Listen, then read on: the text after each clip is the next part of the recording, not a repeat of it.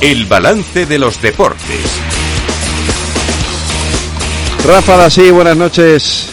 ¿Qué tal, Federico? Buenas noches. ¿Qué tal estáis? Pues aquí, estupendamente. Hoy empezamos por lo de ayer, porque hizo un buen partido el Madrid. Sin embargo, quizá la victoria se queda un poco corta, ¿no?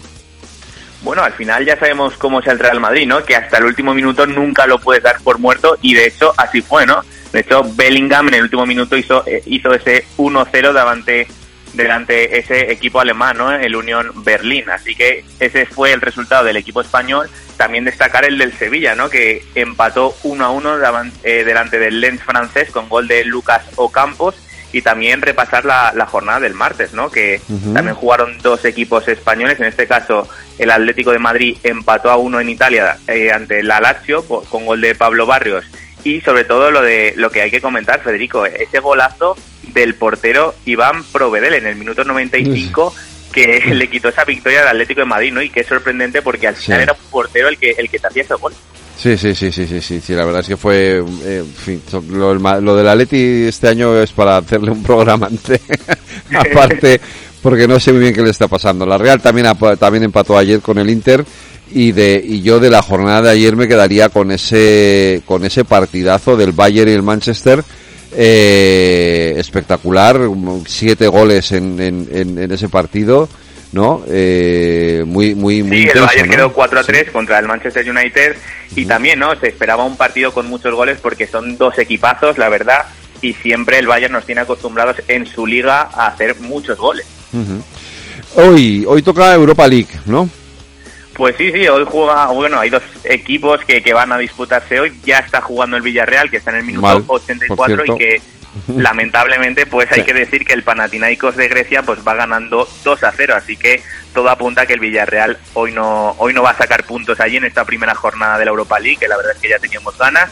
Y a partir de las 9 se enfrentará otro equipo español, que es el Rangers contra el Betis, que será a partir de las 9 y que esperemos que el equipo español pues consiga esa primera victoria en la UEFA Europa League.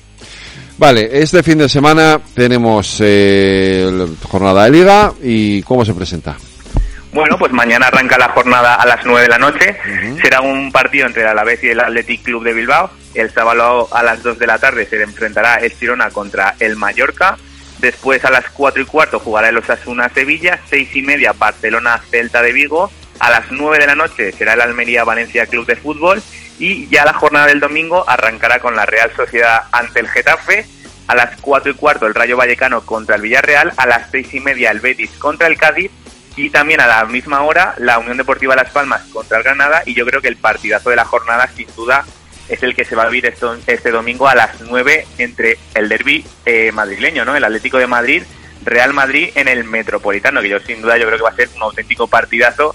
Y ya veremos cómo llegan, ¿no? Porque el Atlético de Madrid tiene esa espinita de, la Champions, ¿no? Esta semana que, que les fastidiaron y ya veremos lo que hacen. Hombre, llegará, me imagino que, que con ganas de, ganar ese partido, pero, pero bueno, pues va a ser un partidazo, desde luego, sin, sin, sin, sin lugar a dudas. Oye, nos vamos a, a la selección femenina de fútbol, eh, porque sigue habiendo noticias, ¿no?